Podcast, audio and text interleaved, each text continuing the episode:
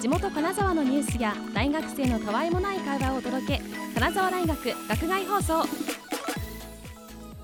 皆さんこんにちは。金沢大学ウェブクラス学外放送の時間です。今回の放送は吉田と川端がお送りします。よろしくお願いします。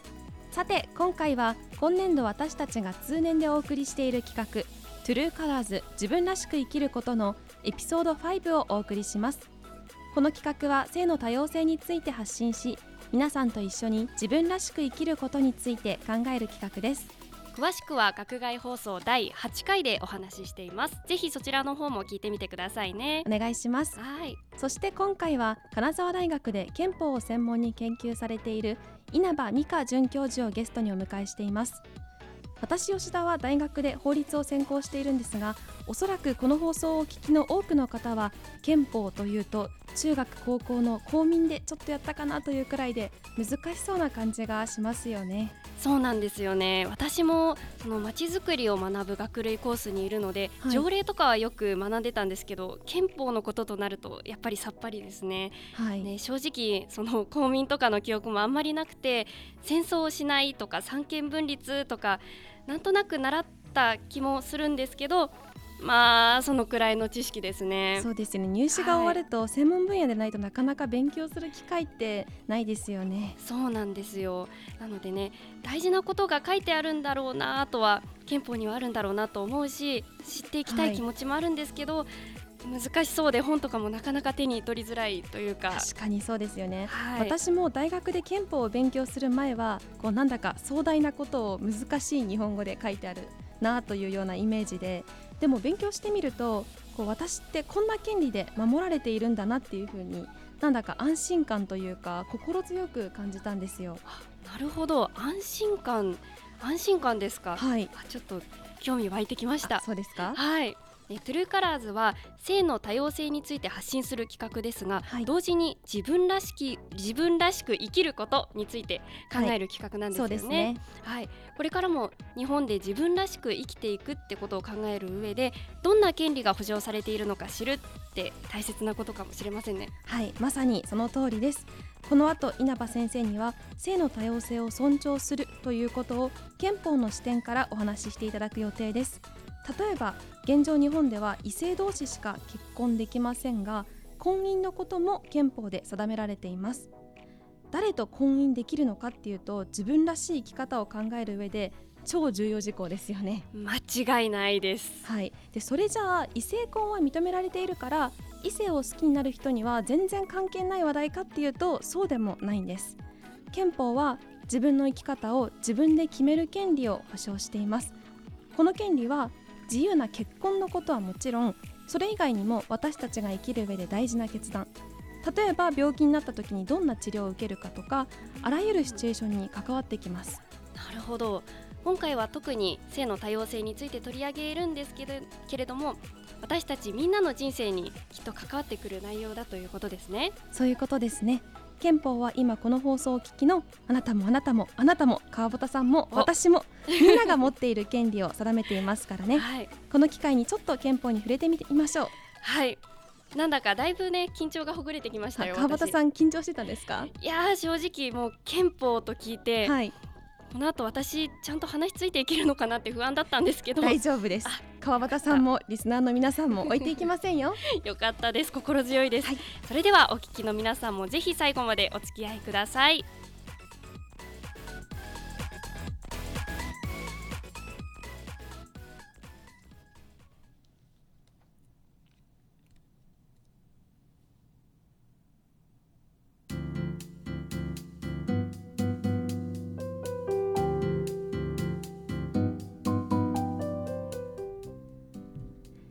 放送は金沢大学放送局が以前大学の食堂で放送していた学内放送をポッドキャストで配信しているものです。詳しくは金沢大学放送局のホームページをご覧ください。また番組の感想はハッシュタグ GAKUGAI 学外をつけてツイッターでつぶやいてください。さて今回は冒頭でもお話しした通り金沢大学で憲法を専門に研究されている稲葉美香准教授をゲストにお迎えしています。それでは稲葉先生よろしくお願いします。こんにちは。こんにちは。こんにちは。ただいまご紹介に預かりました稲葉美香です。金沢大学のロースクールで憲法を教えています、はい、法学類や共通教育科目でも憲法の講義やゼミを担当しています本日はどうぞよろしくお願いします。お願いします。さて今回先生には性の多様性を尊重するということを憲法の視点からお話しいただくんですがまず担当直入に我々が一番お伺いしたかった質問を川端さんお願いします。私ですか？私ですね、はい、では代表してお伺いいたします。憲法は多様な性のあり方を保障しているんでしょうか？はい保障しています日本国憲法第13条は生命自由及び幸福追求に対する国民の権利については公共の福祉に反しない限り立法その他の国政の上で最大の尊重を必要とすると定めています、はい、この条文に言う生命自由幸福追求の権利というのは憲法で保障されるべき権利を包括的に指すものと考えられていてだから憲法制定時には認識されていなかったような新しい人権も含まれるというふうに考えられています、はい、そのうちの一つとして自己決定権というものが保障されると考えられています。はいこれ冒頭で私がちょっとなんか触れたところですよね。そうですね、はい、自分らしく生きるとい。うことです、はい、なるほど。でこの自己決定権の中に、えーと、この自己の認識する性で生きること。法的にもその性で登録されること、はい、あるいは人生のパートナーを自由に選ぶ、うん、あるいはもう選ばないで一人で生きる。とそういう選択をすることも含まれる。というふうに考えられています。なるほどさらに憲法第14条1項はすべて国民は法の下に平等であって人種、信条、性別、社会的身分または門地により政治的、経済的または社会的関係において差別されないと定めています、はい、つまり自らの意思や努力ではどうすることもできないことについてカテゴリカルに不利益な扱いをすることは差別にあたるということですね。はいですから、えー、性自認や性的指向を理由として不利益があるのならそれは差別にあたり憲法はそれは許していないということになります。なるほど、はあ、なるほど。この多様な性のあり方を明文でというわけではないけれども新しく出てきた人権のを保障する根拠となる条文があるということですかね。はいちょっと日本ではあの歴史的経緯もあって憲法改正がなかなか難しくてですね、はい、えこういったあの、まあ、新しいといいますか、まあ、当時は認識されていなかった権利について過失するということもできていないのですが、まあ、その分あの研究者たちは頑張って新しい人権を主張してきました。なるほど。過失することが難しくてもここにある自己決定権、まあ、保障されるような新しい人権であるっていうふうに認められればそれは憲法で保障された権利になるっていうことですかね。はいその通りです。ありがとうございます。では憲法は好きになる対象が異性でそして生物学上の性と性自認が一致しているという性の在り方だけではなくってもっと幅広くさまざまな性の在り方を認めていると言えるんですね。そうですね。はいそれあの素朴な今聞いてて素朴な疑問なんですけどそれなのに異性同士じゃないと結婚できないっていうのが結構世の中のなんか常みたいななってるんですけど憲法違反に当たるんじゃないんですか？はい私もこれは憲法違反に当たると思っています。で、えー、去年の3月に出た札幌地裁の判決では憲法違反であるという判決を下しました、はい、出ましたよねでも今年の4月の大阪地裁は憲法違反ではないって言ってるんですね。なるほどで東京や名古屋福岡でも現在訴訟が進行中ですのでどのような判決が出るのか注目しています。はいまだ地方裁判所のレベルでしか出てないんですかね。そうですね。この先、あの大阪の裁判でも控訴されていますし、はい、えー、この先、まあ高裁、最高裁と判決が出ることが期待されます。うん、なるほど。なるほど。えー、学説ではですね、はい、最近では同性婚を認めないのは憲法違反だという考え方が多くなってきていると思います。なるほど。ただあの憲法のどの条文に反するのかはちょっと諸説あるところなんですね。はい。えー、結婚、まあ、法的には婚姻という言葉を使うんですけれどもこれについては憲法24条1項に規定があります、はい、婚姻は両性の合意のみに基づいて成立し夫婦が同等の権利を有することを基本として相互の協力により維持されなければならないというふうに定めています。はい、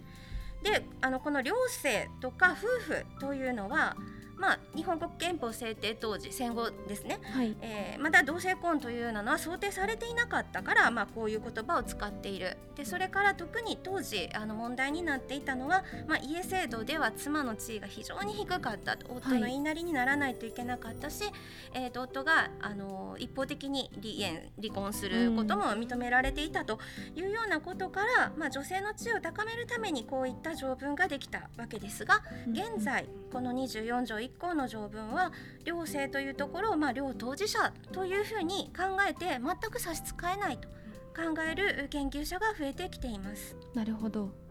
しかし政府はこれは両性の合意夫婦と言っているのだから異性婚のみを指すのだとかたくなに主張していましてなので、同性カップルに24条1項は適用できないというふうに主張しているんですね。なるほど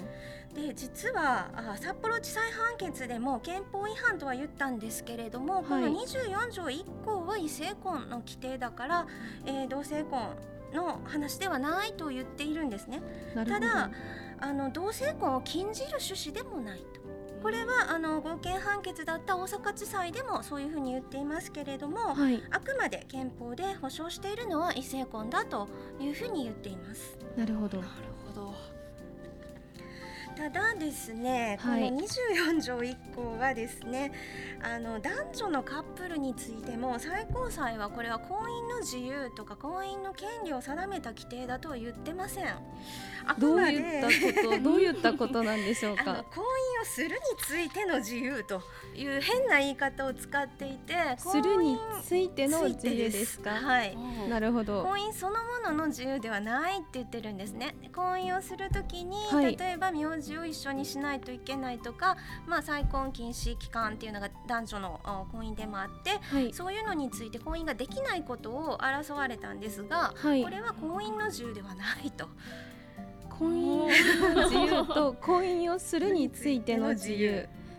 川端さん何が違うかわかります？わからないですよね。ちょっと難しいですね。えー、ただ24条1項の規定を見ても婚姻の権利というのはあ実は書いてなかったりするんですよね、はい、婚姻はあ両性の合意のみに基づいて成立すると書いているだけで、はい、国があ権利を認めるという書き方をしてないのも事実です。なるほど成立するだから、まあ、成立するために必要なものが両性の同意であると書いてあるだけで、はい、権利があると書いているわけではない。まあ変な話なんですがなるほど。ただそう考えるなら、はい、愛する人と人生を共に過ごすっていう権利は24条じゃなければ13条かなと。自己決定権という方に基礎づける方がいいのかもしれません。はい、なので、まあ、24条以降があくまで異性婚というのなら、まあ、字面的にもあの、はい、そう解釈できるものですから、はい、だったら13条で、まあ、自由にパートナーを選ぶ権利というのを認めたらいいというふうに解釈する研究者もいます。はい、なるほど。でじゃあなんで婚姻という制度があるのかということなんですが、はい、えー、政府はあの婚姻はあくまで1対1の男女が子を産み、育て次世代を継承していく関係というのに特別の保護を与える制度であると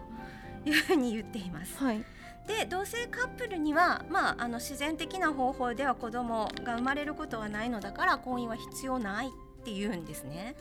でもそうだとすると不妊カップルに不妊子供を産んで育てていないカップルに婚姻を認めているっていうのはおかしくないですか？はいおかしいんです私も政府の主張にはかなり無理があると思います。そうですよね。そもそもなんか婚姻をした時点ではその後子供を産んで育てるかってわからないじゃないですか。そうです。よね。それにあの自然な家庭では無理でも同性カップルでも子育てをする方法手立てって今はありますよね。はい、はい。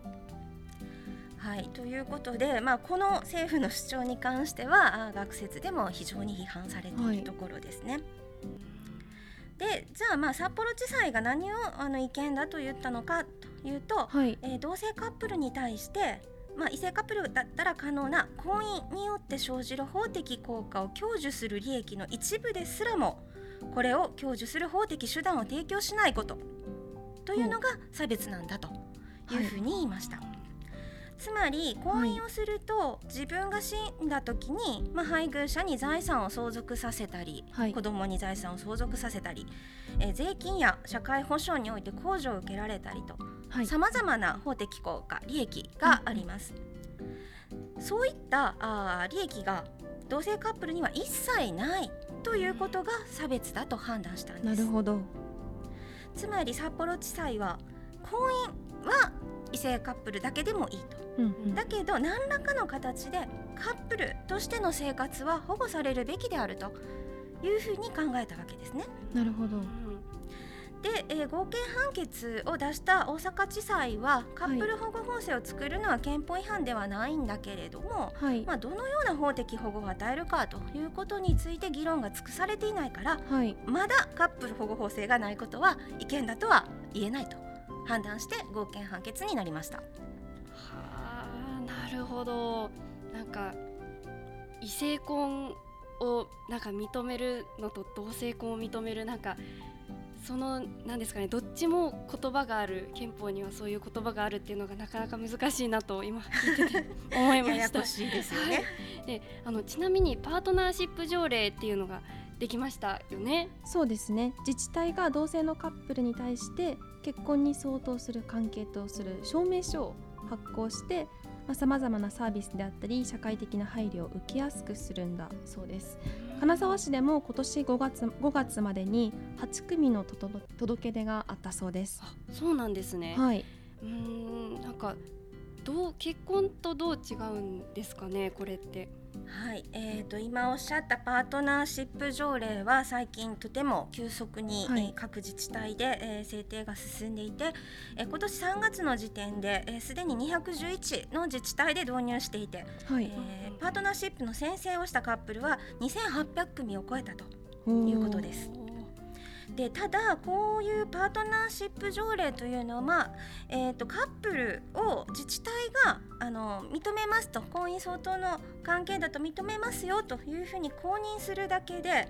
えー、家族生活として何か法的保障を与えるようなものではありません。なるほど。先ほども言ったように、まあ、相続権もありませんし配偶者控除もなくって戸籍の別のままなので、はい。まあ、いわばお墨付きは得ているとはいえ法的には他人の状態が続きます。はいと言っても自治体がそう言って認めて、えー、証明書を出してくれるということは、はい、例えば民間においてですね、えーと、病院に入院した人の手術の同意見をパートナーに与えるとか、はい、あるいは生命保険の受取人に指定できるとか。大きいですね。えー、携帯電話の家族割引を使えるとか、はい、なるほど、えー、そういった家族扱いをしやすくなります。はい、ただ家族扱いを義務付けるものではありませんので、うんうん、えー、企業が家族として扱わなくても法的に問題は生じません。なるほど。で、えー、この札幌地裁が何らかのカップル保護法制が必要だと判断したと先ほどお話ししましたが、はい、えー、これはこあの今のパートナーシップ条例のようなものではなくって、はい、えー、同性カップルの家族としての生活に法的な保護を与えようということです。なるほど、で諸外国においてはパートナーシップ制度あるいはシビルユニオンとかパックスという呼び方をする国もあるんですけれども、はい、こうした法的効果を伴うカップル保護法制を作っていることが多いです。はい国によって制度の中身は違うんですけれども特に重要な点としてカップルとしての共同生活を法的に保護するということです。はいで特に外国人のパートナーの場合には、えー、家族であれば、まあ、永住許可とかが比較的簡単に取れるんですけれども、はい、え法的には他人である場合、うん、えー、短期の滞在許可しか出ないということがありえます。なるほど、あるいはえー、このコロナ禍ではそもそも外国人の入国が制限されていましたので、はい、まあ、あのこれは法的な婚姻カップルでもあの夫が帰ってこれないとかっていうことはあったんですけれども、ね、えーとまあ、あの少し緩められたとしても全くの他人を、はい、まあ、日本にあえて滞在させる必要はありませんよね。家族であれば当然それは保護されますが。はい。そういったところで、えーと、家族生活が、まあ、できないような状況っていうのもあり得ると。はいもう一つ大きなポイントとして、えー、まあ自分が死んだ時、うんうん、パートナーにどんな権利が残るかということなんですが、はい。まあ、財産の相続は置いとくとしまして、はい。えー、特に問題となるのがあの例えばマンションを借りている権利なんていうものです。はい。自分が死んだ時に例えば誰か居候させてるとすると、はい、えー、当然その居候さんは追い出されますよね。そうですね、でもずっとそこに10年20年家族として暮らしていても同性パートナー法的にその家族と認められてない関係だとこれ居候と同じ扱いになっちゃうわけです。そうなんですね確かにそうですね。なので、えー、愛する人を失った悲しみに暮れてる中住まいまで失うと。えー、これは大変なことです。そうですね。で札幌地裁はこういった不利益を重視して、うんうん、法的保護は一切ないという制度は差別だというふうに判断しました。なるほど。ただですね、まあ、どのような制度にするかっていうのは、うん、まあ、さらに議論が必要なんだろうなと思います。そうですね。その議論が尽くされてないから今この制度がなくないくても違憲ではないっていうふうに判断されたんですよね。大阪地裁ではそういうことです、はい、なるほど。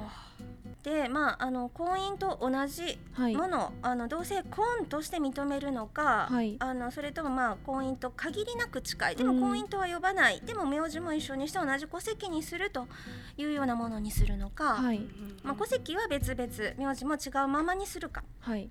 はいあるいはその子供のことですね。そうですね。あの先ほどもおっしゃったけど、あの自然には子供生まれないとしても、はい、あの生殖補助医療を使うとか、栄養支援組とか、さまざまに子供を育てる方法というのはあるんですが、はい、まあやはり、あの同性カップルに育てられるということがまだこの偏見に満ち満ちた社会では、子供のためにならないんじゃないかというような議論もありますので、えー、例えばまああの養子縁組を認めるかどうか。あるいはパートナーの連れ子と養子縁組ができるかどうかというようなことについても議論が必要です。はい個人的にはですね、はい、あの異性カップルで夫婦別姓を求めている人が今婚姻届出せませんよね。はい、そうですね。はい、こうしたあの異性カップルの夫婦別姓を求めている人たちのように、えー、もまあ使える制度としてあの、はい、名字も一緒にしなくてもいいよとか、うんうんうん、えー、なんていうかな当たり前にこう扶養義務とかがのしかかってくるようなガチガチの婚姻ではなくって、はい、カップルが独立に財産管理ができるような制度とか、まあそういう自由な制度設計にすることも可能だとは思うんですが。はいただ同性カップルの人のたちの中には、まあ、まさに婚姻、あの名字も戸籍も一つにして本当の家族になるという希望を持つ人も多いんじゃないかなと思っています。なるほどなんか異性婚しか認められてないっていうのはやっぱり私自身も間違ってるとは思うんですけどじゃあどういう制度を作るべきなのかって思うとうんなかなか難しいんですね。はい、難しい、ね、そうですね難しいところですね。この自分の生き方を自分で選べる権利という、まあ、観点で言うならまさにおっしゃったように同性カップルの中にもその夫婦別姓を求めているっていう方もいるしそれも自分らしい生き方を選ぶ権利だと思うんですよね。はい、なのでまだまだ課題はたくさんあると思うんですけどなんか将来的にはこの性別性自認であったり、まあ、性思考であったりにかかわらずみんな誰もがこう自由に自分の好きな生き方ができるような制度が整っていくといいなっていうふうに思いますね。はい、はい。そしてからもう一つ、えーと、多様な性の在り方と憲法というところで気になる判例が一つありまして、えーとそれが一橋大学のアウティング事件についてなんですけどお伺いしたいなというふうに思います。私もその事件記憶にあります。えーと、一橋大学院の学生が同性愛者であることを友人に LINE でアウティングされてしまったのをきっかけに転落死してしまった事件ですよね。はい、であの事件って結局どんな判決が出たんでしたっけ？はい、えーと、アウティングをした学生さんと、うん、そのご遺族との間では和解が成立しています。はい、で和解なのでもうこの中身っていうのはよくわかります。ね。なるほどでもう一つ裁判がありましてこれは一橋大学が適切なあ対応をしたかどうかという大学の責任を争った裁判です。はい、でこれは第一審でも控訴審でもあの大学に責任はないというふうに判断されています。はいまあ、一応その担当教員が相談に乗っていたりですね、はい、教員間で情報共有をしていたりということはしていたと。はいえー、まあ、もしあのこの時もっと大丈夫かというふうに聞いてたら防げたかもしれないというのはそれはその通りなんですが、まあ、何分デリケートな問題でもありますし、まあ、大学としてもどこまで踏み込んだ方がいいのかあるいはそっとしてほしい学生さんもいるでしょうから、はい、なかなかあの大学としてこの対応をここまでやるべきだったと一律には言えないということなんだろうというふうに思います。はいただですね、えー、この、まあ、結論はそうなんですけれども、えーと、第1子についてはこのアウティング行為について、えー、ほとんどまあ考慮しなかったんですねそれが人権侵害かどうかとか。なるほどですが2020年に出た東京高裁の判決ではこのアウティング行為というのは人格権、ないしプライバシー権等を著しく侵害するものであって許されない行為であることは明らかであると。いうふうに認定してアウティングが不法行為であるということを認めました。はっきり認められたんですね。はい。そうなんですね。じゃあその今アウティングが不法行為っていうことを認めた判決があるということはこれからもし本人が望まない形でセクシャリティを明かされてしまったら裁判で訴えて相手を罰せるっていうことですか？はい、えーと、ここがまたややこしい点なんですがす、ね、えー、裁判にはあの刑事訴訟と民事訴訟というものがあります。はい、で今おっしゃった罰するというのは刑事訴訟で、えー、これはですね、えー、刑事裁判にかけて、えー、検察官がこの人はこういう罪であると述べて、えー、まあ、裁判所が有罪判決を出したら刑務所に入らせたり罰金を支払わせたりすると。いうことなんですが、えーと、曖昧なあのなんていうのかな今からやることがもしかして、えー、刑罰に値するかもしれないっていうのが曖昧な状態だと私たち怖くて何の行動も起こせないことになってしまうので確かに、えー、あのこの刑事裁判に関してはあの刑法やその他の法律にこれこれこういう行為は罪ですと定義して、えー、その罪を犯したらこういう刑罰に処しますという明確な条文がない限り、えー、こういったあの刑罰は科すことができません。なるほどで今回の不法行為というのは民法の話ですので民事訴訟の話になります。で、えーと、自分の権利を侵害されたら権利を侵害人に侵害した人に対して損害賠償を請求できるというものです。はい、例えばあ自分の持っているパソコンを壊されたら弁償を請求しますよね。はい、あるいはあ事故で怪我をさせられたら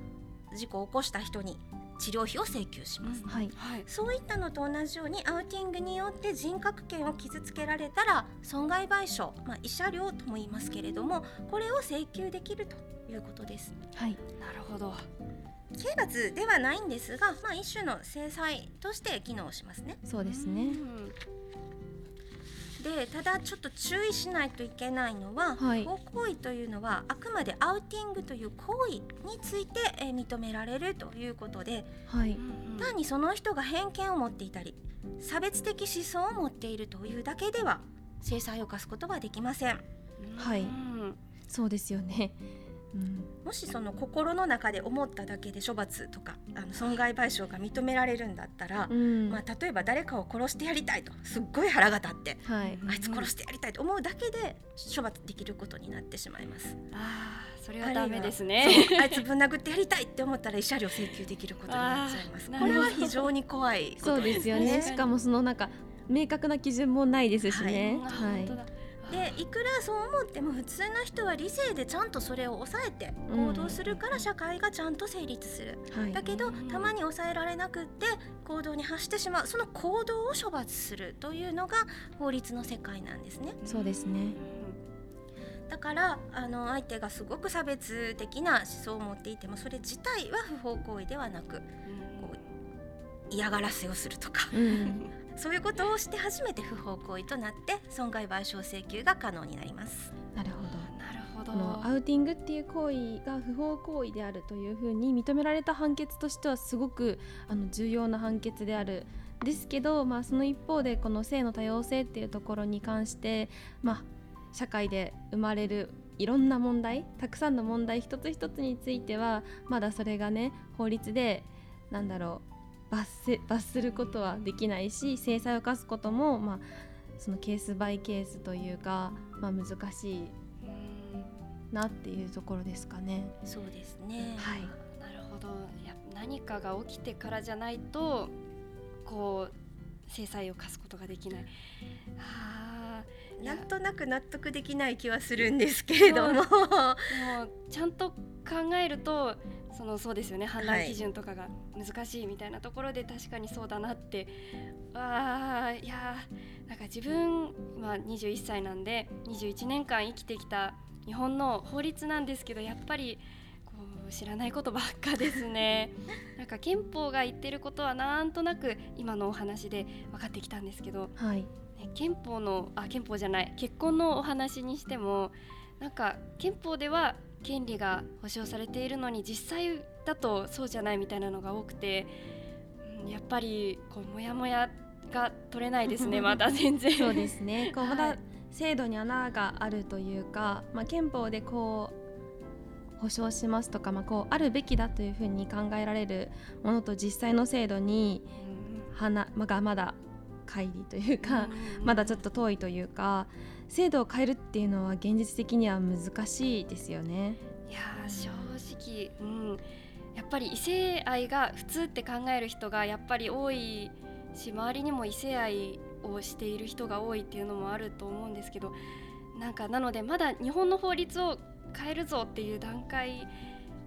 はなんかそこまでじゃないような気はしてしまいますね。うん、なんかその不安はちょっと分かって、うん、例えば同性同士の婚姻が認められて、まあ、同性のパートナーが市役所に婚姻届を出しに行っ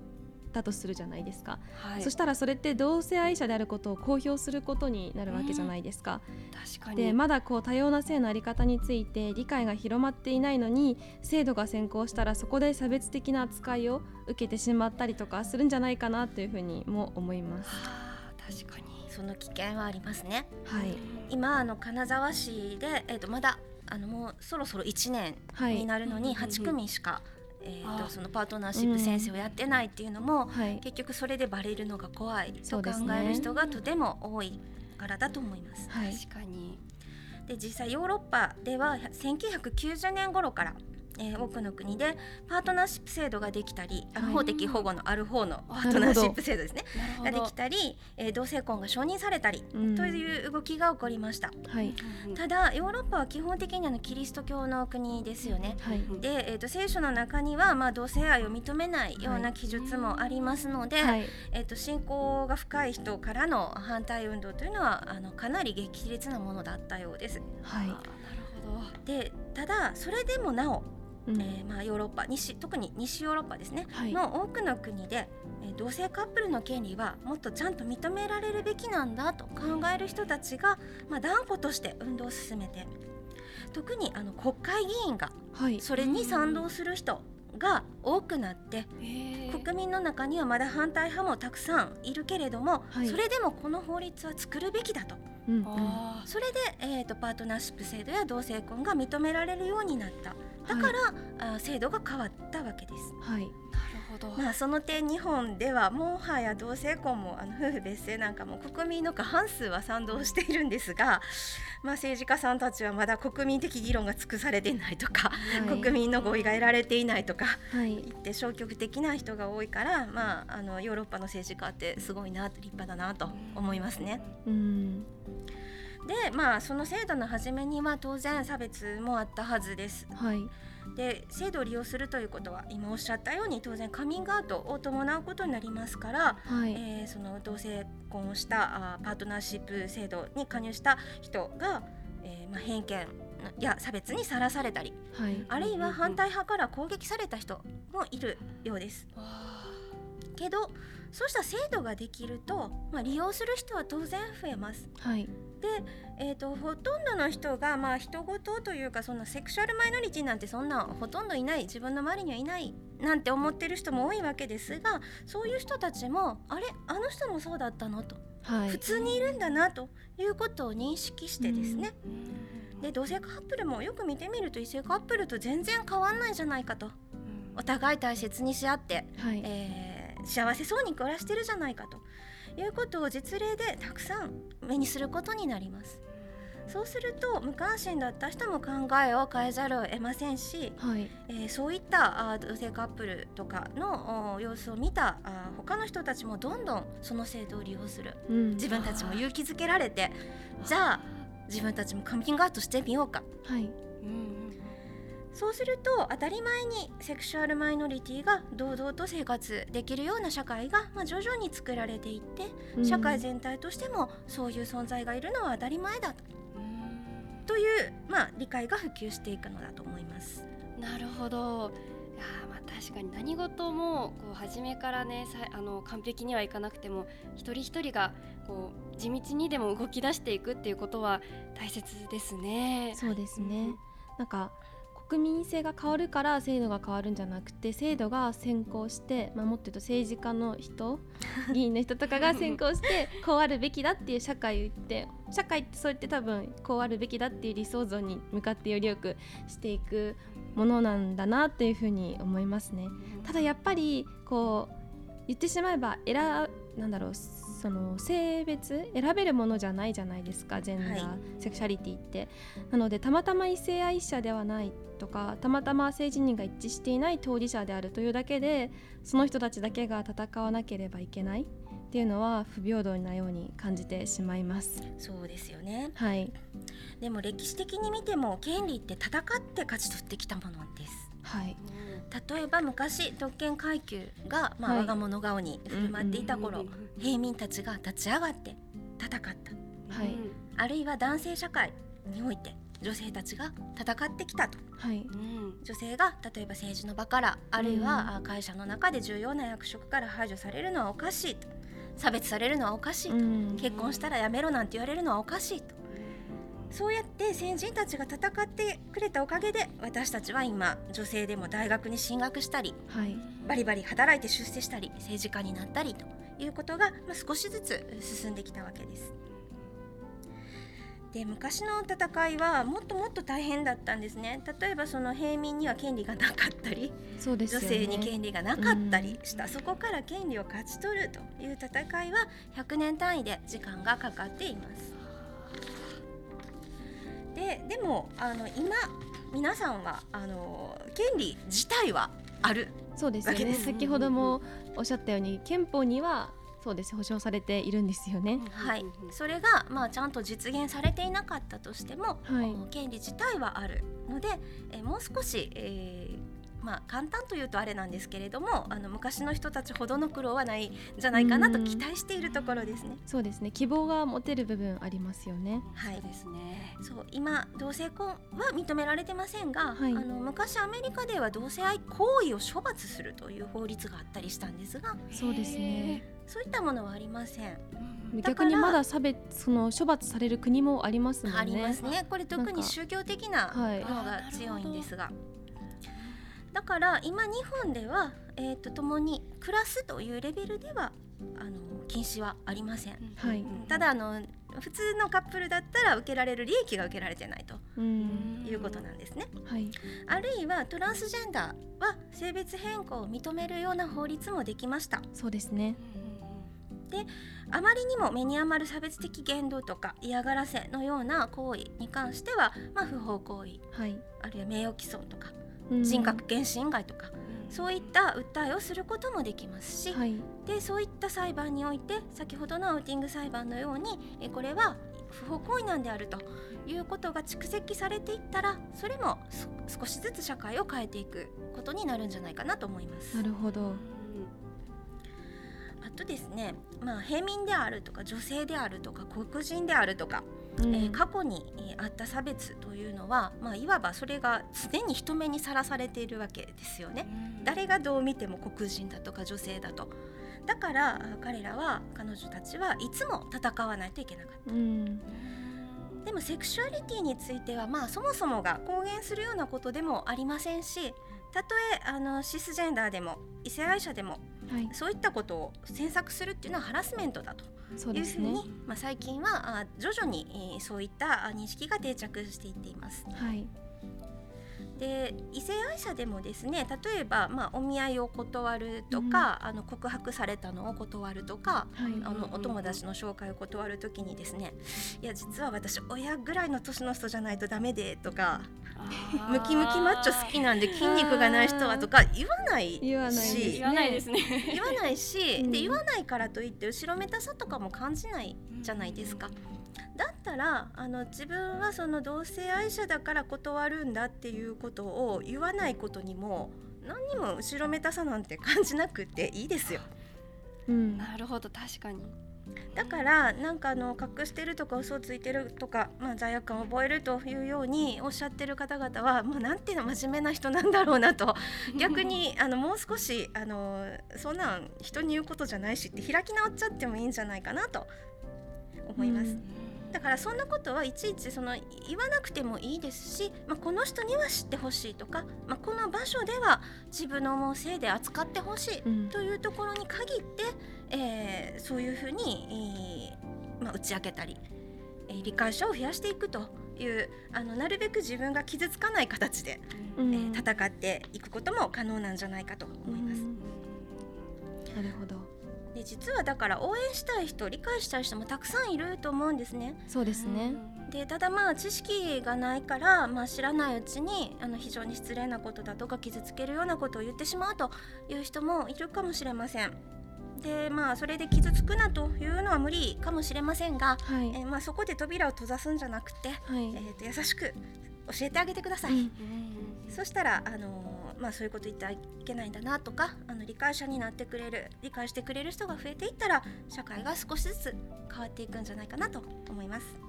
そうですね、はい、なんかやっぱり私もこの企画に関わる前まではちょっとあんまりこう理解できてなかった。どうしても私もこうマイノリティっていう言葉を聞いて特別に扱わなきゃいけないのかなみたいな気持ちもちょっとあったんですけどやっぱり普通にいるなんか私がこういう人が好きなんだと同じようにあの、えーと、女性の方が女性が好きとか、まあ、いろいろあると思うんですけどそういうのがあるんだなっていうふうに思うようになりましたね。うん、ね。今日私日本の一番強い法律が自分の生き方を自由に決めることね、平等であることをちゃんと保障しているんだって改めて知っただけでちょっと強くなった気がします。ね、それに何よりねあの当事者だけの戦いにしてはいけないと思うんですね。ね、アライという言葉があるじゃないですか。そうですね。あの A L L Y でアライ、はい、はい、この多様なアライって同盟するとか、そういった意味の単語だと思うんですけど、多様な性のあり方を理解して支える人のことを指しますよね。はい。で憲法にこうあるべきって書いてあるあり方と現実の制度が合っていない今のこのちぐはぐな状況をこれおかしいなって思ったら誰もがもうちょっとでもいいから一緒にこの問題に取り組んでいくべきだと思うんですよね。そうですね。はい。と具体的にはどんなことができるんでしょうか？はい、やっぱり制度を変えようと思うと、まあ、法律を変えるとい。うことが必要になってくるので、はい、えそういう意味では選挙に行くことというのは大変あの大事なことです。ちょうどタイムリーです、ね、本当ですね。はい。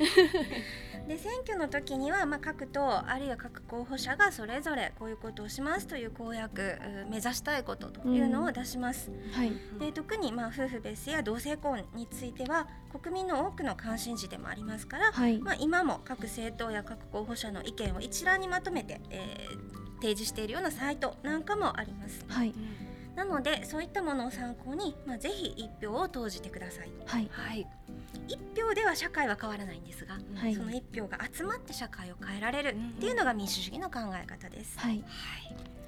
あと最高裁判所裁判官の国民審査というのもあります。はい、こうした問題にそれぞれの裁判官がどのような判断をしたのかということを見ることができます。はい、で前回の国民審査では、えーと、NHK とかがそういったサイトを作っていて、はい、それで、あの夫婦別姓禁止する民法は合憲だっていう判決を書いた裁判官には罷免票がたくさん入りました。そうですね。そうなんですね。でもちろんその罷免されるほど多くはないんですが、それでもそういった罷免票があの多く入るということを考えると、まあ、裁判官たちもあ国民はそう考えているのかということを意識するようになるんじゃないかなと。そうですね。国民審査は最高裁の裁判官だけなんですが、まあ、そういった結果があの目に見えて示されると下級審の裁判官もやっぱり国民の意見というのを気にするようになるんじゃないかなと思います。えーと、さらにですね、えーと、選挙っていうのはあもう数年に1回しかないのでそうです、ね、その意見表明の機会としては非常に少ないんですよね。うん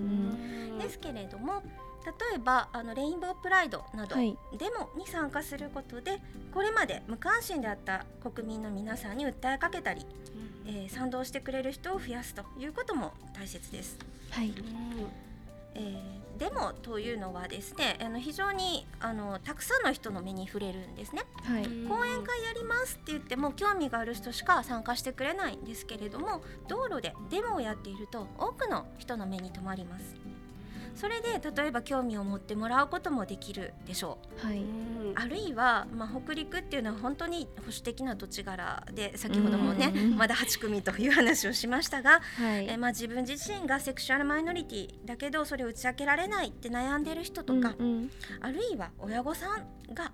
自分の子供がセクシュアルマイノリティだからどうしたらいいんだろうと、対応の仕方が分かんなくって悩んでる親御さんなんかもいるかもしれない。そうですねそういう人たちにここに味方がいるんだよというふうにメッセージを発することもできます。そうですね。プライドパレードは金沢でも開催されますよね。そうですね。今年は9月18日日曜日ですよね。はい、はい金沢プライドパレードについても今後この企画で取り上げる予定です。それも楽しみですよね。やっぱり街の中をパレードでこう歩いている人たちそのパレードそのものに参加しなくても沿道から見ているだけでも沿道の人に見せるというだけでもここに味方がいるというメッセージとして強いなというふうに思います、はい、はい、他にもっとこうあるべきだというふうにお考えになっていることってありますか？そうですね。あの社会全体で、まあ、個性に限らない話なんだけど、はい、まあ、多様性っていうものをもっとあの、意識して重視していくべきなんだろうと思います。はい。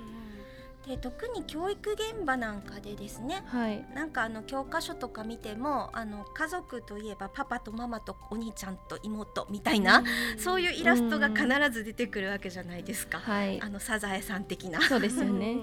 だけどそうじゃなくて単身者もいれば一人親家庭もいるし、えー、多国籍の家族もいるし同性カップルもいると。本当にいろんな多様な家族があるんだっていうことをごくごく当たり前に教材とかで扱うようになって。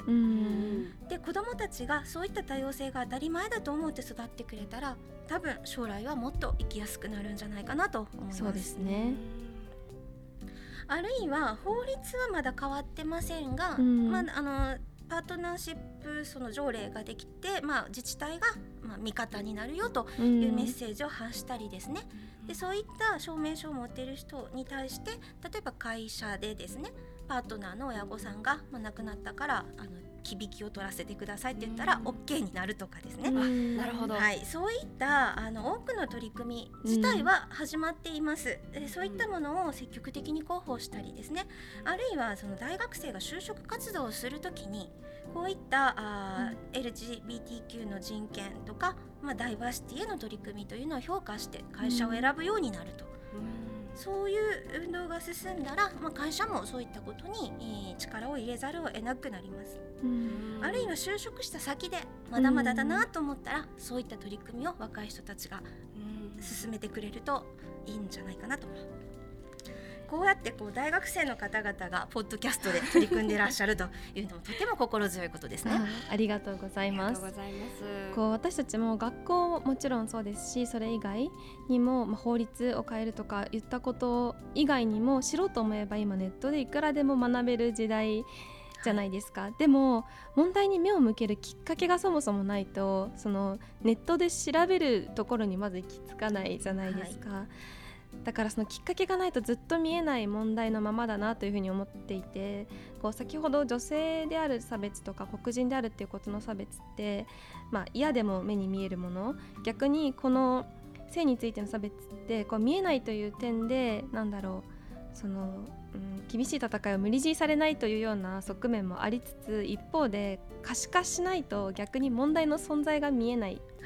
部分もあるなと思っていて、はい、そうですね、はい、なのできっかけがあることってすごい必要だなっていうふうに思います。はい、いやなんかこうデモとかも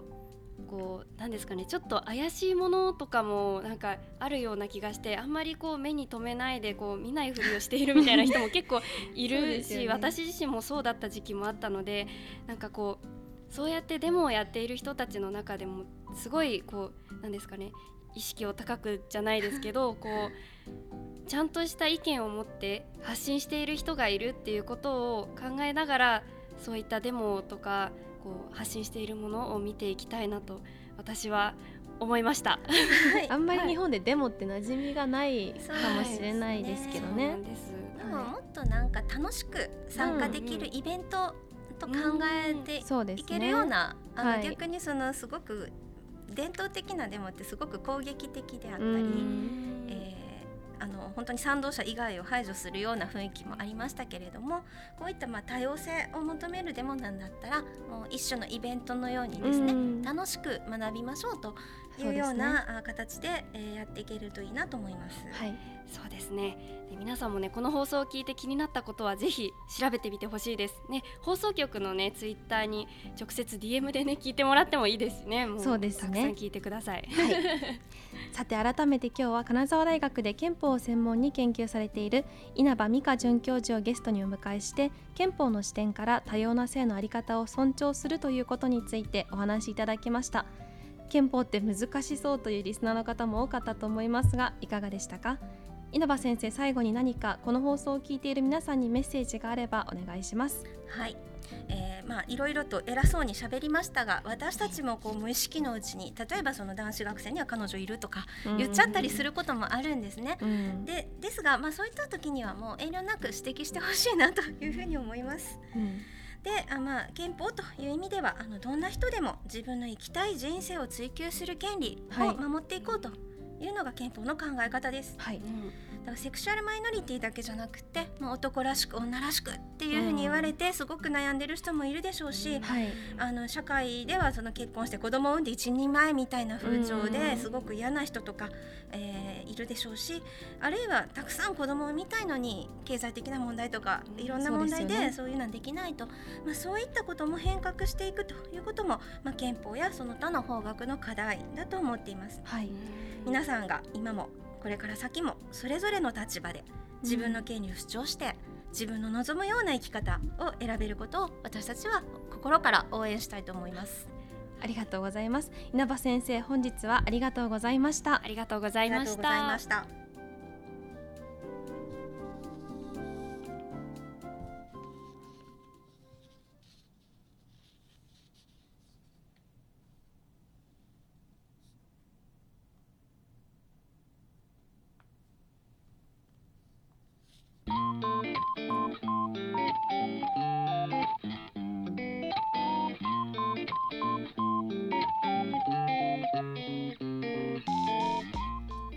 回の学外放送もエンディングのお時間となりました。今回は金沢大学で憲法を専門に研究されている稲葉美香准教授をゲストにお迎えして憲法の視点から多様な性の在り方を尊重するということについてお話ししました。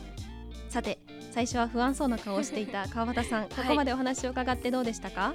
いやーなんかそうなんですよ。最初やっぱり憲法って難しそうだなって思ってたんですけど、うんうん、こう何ですかね一番寄り添ってくれるのが憲法なのかなっていう気がしてなのでそういう寄り添ってくれるものをちゃんと知っていこうというかそういった制度であったり条例であったりもっとちゃんと知っていこう自分から学びたいなと思うようになりました。はいとこの「トゥルーカラーズの企画で前回前々回と、えっと、金沢大学そして金沢美術工芸大学の学生さんをゲストにお迎えして、えっと、自分らしく生きることであったり、まあ、性についてお話しする座談会を開きましたでそこではやはり先,、えー、先ほど最後に稲葉先生がおっしゃったようにセクシャリセクシャルマイノリティについてはもちろん男らしく女らしくの、まあ、呪縛のようなものであったり、まあ、いろいろな考え方でこう苦し悩んでいるとかモヤモヤする苦しんでいるというような意見もあったんですね。それに対して一つあの背中を押せるようなうん回になったんじゃないかなというふうに思っているので、えっと、座談会に出てくださった皆さんもちろん多くの人にこの放送を聞いてほしいなというふうに思います。はい最後に番組からお知らせです。番組の感想はハッシュタグ GAKUGAI ハッシュタグ学外をつけてツイッターでつぶやいてください。また番組へのメッセージは金沢大学放送局公式ツイッターの DM までお寄せください。はいお待ちしております。それでは最後までお付き合いいただきありがとうございました。今回の担当は吉田と川端でした。さようなら